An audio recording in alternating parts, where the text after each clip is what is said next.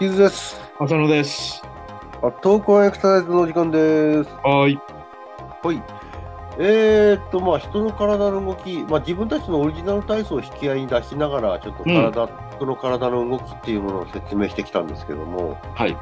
えかなり重要な3元素といいますか、3要素といいますか、うん。体の柔軟性、うんそしてその体の柔軟性をもとにしてどこまで動くかという可動性、はいしかしその柔軟性なり可動性っていうものはうん実。はしっかりとした土台がないと動けれないという安定性うん。フレキシビリティモビリティスタビリティという3つの言葉でえ動きを説明してきましたが、はいもう非常にここは重要なはあの要素だしやっぱりこのうん3つの視点で人の動きというのを分析するといろんなことがこう知見として得られるなっていうのは今回もこのコーナーを通して分かってきたなと思うんですけども。うん。まあでもね、前回の終わりのところでちょっとお話ししましたけど、この3つのベースをもうちょっとさらに高度と言っていいんでしょうかね。より人間のその複雑な動きを説明するには、もうちょっと言葉が必要だろううんうん。というようなところで、まあ付け加える要素としてバランス、はい。それからまあリズム、運動のリズム、うん。そしてその運動が発現する際のタイミング、はい。こういったところの要素もまあ見ていくと、より人の動きというのの理解につながるんじゃなかろうかと。そうですね。この参考にした競技力アップのフィジカルリテラシーでは、その6つの要素をレーダーチャートみたく出してるんですけど、うん。私たちとしてはさっき言ったように、その最初の3つ、柔軟性、可動性、安定性っていうのを土台にして、うん。はい、言われたように、さらにちょっとこう高度な動きになった時の要素として、バランス、リズム、タイミングを捉えていきたいなというふうに。これはあくまでも、その6つの要素というよりは、先に挙げた、あの3つの要素のさらに上にこう高度といいますかね、うん、あのさらにその人間のこう活動を説明する上で積み重ねる機能という意味での、だからあまり並列で存在するもんじゃないんじゃないのかっていう感じですちかねょっと3次元的に捉えた方がより分かりやすいような気はするんですよね。バランスって言ってもやっぱり体が硬ければバランスも当然悪くなるだろうし、うん、性的にも動的にも、まあバランスの話はこれからしたいと思うんですけど、あと、リズムよくって言っても、やっぱり体の硬さとかうん、安定性がないと、それを指導することすらできないかもしれない。タイミングも同じですけどね。うん、最初の姿勢を構えっていうんですかね、それを取れるかどうかっていうところにかかってくるから、うん、まずはそこが最初の3要素が満たされた、満たされたっていうとちょっと言い過ぎですけど、それがあった上の、さらにバランスはどうかな、リズムどうかな、タイミングどうかなみたいに見た方が、うん、全身的な動きとしてはね、分かりやすいのかな。うん、確かに。うん。体ガッチガチだけど、やたらとバランスがいいとかね、 やたらとタイミングがいいとか、あんまり現実的にいないですよね、ねそういう、人は。想像つかないとかありますよね。うん、絶対ないとは言えないのかもしれないけど、やっぱり不動っていう意味ではね、性的バランスはあるかもしれないけど。この人もう、もうぴったりともう安定して止まってるんだけど、うんガッチガチなんだよね。ね、そうすそうると運動にならないから ね。そうそううん止まっちゃってるだけですからね。うんそうでいう意味今日はじゃあ、うんこの、さらに高度のというか、はいはいあの、より上位の動きを説明として、うんまあ、バランス、リズム、タイミングの中のバランスをちょっとお話ししてみましょう。なんか体操の中にもね、片足でバランス保つようなやつあるじゃないですか。ええあります、ありまあれは最終的なポーズとしては性的なバランスになるんでしょうけど、す。うん。それまでの間にちょっと回旋運動が入ってるんだよね。ああ、うんあの、片足になってぐるっとこう回すっていう感じですよね。体こ幹回こは転。ちょっとこうモビリティの部分も関わりつつ、その動きに対して下半身がスタビリティがしっかりしてることで、性的なバランス、まあ、あと上を動かすときは厳密に言うと動的なバランスになるのかもしれないけど、うん。足の位置は変わってないから、そういう意味ではそこは動いてないんですけど、だから最終的な性的バランスで止まるみたいな感じでしょうね。うん。うん。このバランスの要素って、まあ今言ったように性的なバランス、動的なバランスってあるとは思うんですけども、うん。でもなんかちょっとこうバランスというとみんなこの性的なバランスのイメージがに随分引っ張られてる気がするんですよね、まあ確かにそうですね。釣り合って止まってるみたいなね。そう。そう。うん。あの、まあ、一本足、片足立ちで長く立っていられたり、うんあるいはその非常にグラグラしてるところにずっと片足で立っていられるだとか、ああ、はいはい。うん、そういったそのイメージイコールバランスっていう風に取られがちなんですけども、うん。まあ前にもあのこの投稿エクササイズの中でも言ったと思うんですが、うん。実はですね、その、うん転倒歴、あの、はいはいよく転倒して怪我することってあるじゃないですか。うん。その転倒歴と、その片足で立っていることの、なんていうんですかね、相関性ってあまりあんま高りくないないんですよね。そうみたいですね。うん。うん。むしろ、うん。転倒歴、転倒エピソードとか一番大きく強く相関するのは、うん。 3メートルタイムアップゴーテストっていううん。あのいつから3メートル離れてるあの目標物にいつからパッと立ってすぐ歩いていってその目標物でターンしてまた、あはいしてのねス。タートした位置に戻ってきて座るっていうテストがあるんですけど、いはいうんそのテストの方が転倒歴に密接に、あの相関性が高いって言われてるんですね。どっちかっていうと、動的バランス的要素ですよね。そうなんですよね。だうん。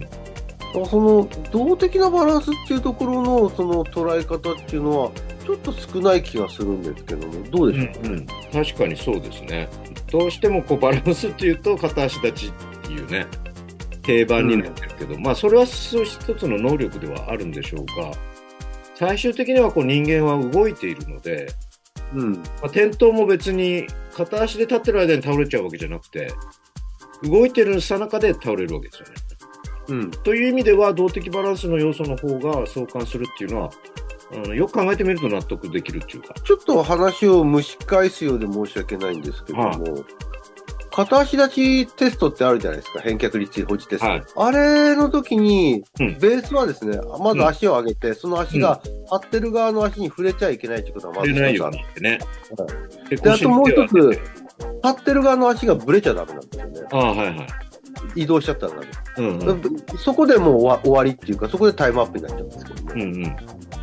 でもね、うんこれ例えば片足上げてすぐ足ついちゃう人と、うん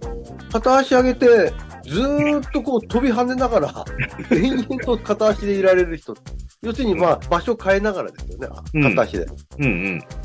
あの変要えてねするに止まってはいられないんだけどずーっとぴょんぴょんぴょんぴょんやってるんだったらずっと片足でいられるっていうはい。こういう状況の人ってバランス悪いって言えますかいや結構それでバランスを保ってる戦略としてはより高度な感じしますけどね。むしろ動的バランスの制御系がうまく働いてるとも言えると思そうだね、規定面を変えつつ、重心の位置をあの外に行こうとしたときに規定面を変えて、そこに戻るわけだから、立ち直り的にはすごく高度ですよね。そうですよね。うんだから僕もあの、まあ、返却率テストに、あの、文句つけるわけじゃないんですけども、うんうん、あれで見てるものって何なんだろうって時々思う時なんですよね。確かにそう言われるとそうですよね。もちろんね、あの、片足のその一定の支持基底面内に重心の投影点を落としていけれる能力っていうのは、その上半身なりで常に微調整がされてないといけないから、これはもうもちろん十分にその姿勢制御の能力を見てると思うんですけども、うん、ずっと立って、同じ場所で足をずらさずに立つっていうこともね、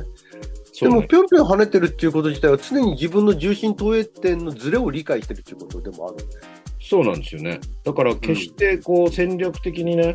間違ってはいないし、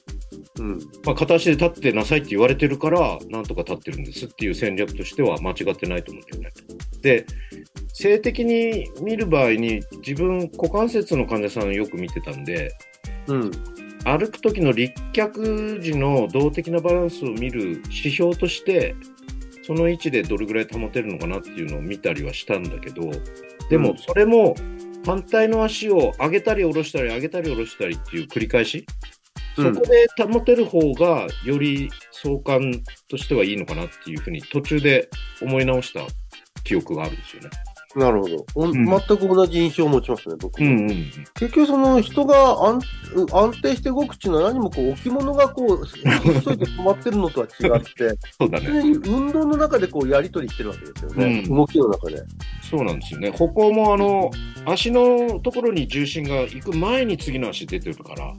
うん。必ずしもそこで止める必要ないですね。それで止めて歩くのは静的歩行っつって、ちょっとロボットみたいな、昔のね、昔のロボットみたいなイメージが出ちゃ取う。り木のおもちゃ的な。そうそうそうそうそう。それってまあ不自然っちゃ不自然なんだよね。うん。うん。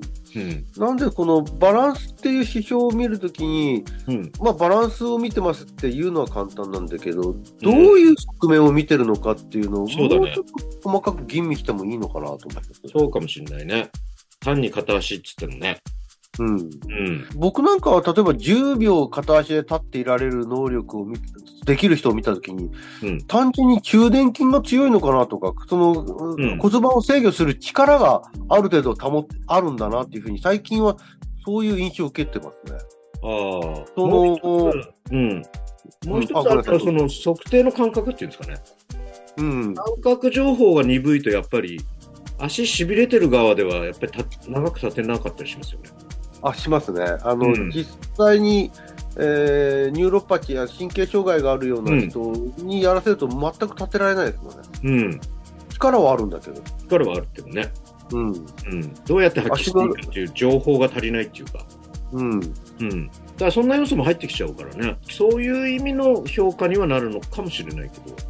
うん。あと、前提系見るんだったら併願するんだけど、まあ、高齢者の場合、もうほとんどが危険なので、そのテスト自体はやあんまりやらないんですよね、そう、僕もほぼ目つぶらせることはないですね。自分でもね、目つぶったらやっぱりす数秒で ついちゃうんだよね。うん。まあもちろんね、その目つぶらせることで前提系の問題のこの有無を見るっていうのはわかるんですけども、うん。そんなことをしの検査をする前にもう分かっちゃう感じもするんですけどうん。ね、うん。前提系に問題のある人って。まあ ね。うん。まあそういう人の点灯っていうのはまたちょっとね、違う風に捉えなきゃなんないんでしょうけど。うん。まあ、いずれにしてもその性的バランスの意味っていうのは確かにねどの辺に位置づけたらいいのかなって気は改めてね体操でもまあ最終的には止めるっていうのはやりましたけどうん。そこの意味づけっていうのをその前に動かしてた時にその位置に重心を置けるかっていう意味では動的な要素を見てる部分もあるんだよね。そうなんですよね。あの、体をひねってるっていうところ。そうそうそうそう。そのスタビリティっていう言い方でもできちゃうかもしれないんだよね、歌詞の。上半身が動いているときに、下半身でどれだけ安定して、その自由に上半身を動かせれるかみたいな、そういう要素にもバランスっていうのが入ってくるかなっていう気がします。そうですね。だからそう考えると、バランスでついついこう、ひっそりとこう、あの、止まっていられる機能って思いがちだけ ど、うん。この後に続いてくうるんタイミングだとか、それからリズム、リズム。これも実はバランスが成立してないとできない話になそうなってきんですちゃようね。んだよね。いわゆる本当に動的バランスっていうかね。うん。うん。だから、あのあ、片足で立っていられるからバランスいいね。まあもちろん片足で立っていられたらバランスがいいんだけど、片足で立っていられなかったら全部バランスが悪いって言っちゃっていいのかどうかっていうのを、うんもううん一度あの考え直すことがあるし、うん。あとはそういったことでバランスを見るよりも、まあ、例えば僕たちのようなオリジナル体操でやるような何かの動きをさせたときにうどんういう制御系でこうその姿勢を保っていられるうんのうかっんてういう、ん。そういう視点が課題を与えてその動きをこう保持できれるかっていうそういう視点も、視点も大事なのかなと。そうだね。あのまあポーズでテストしてほしい感じだね。まあ片足立ちテストをあれでやっえ切り替えてやってもらいたい と。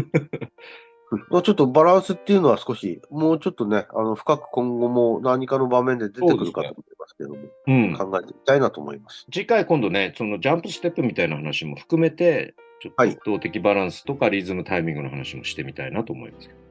わかりました。はいじゃあまたよろしくお願いします。はい。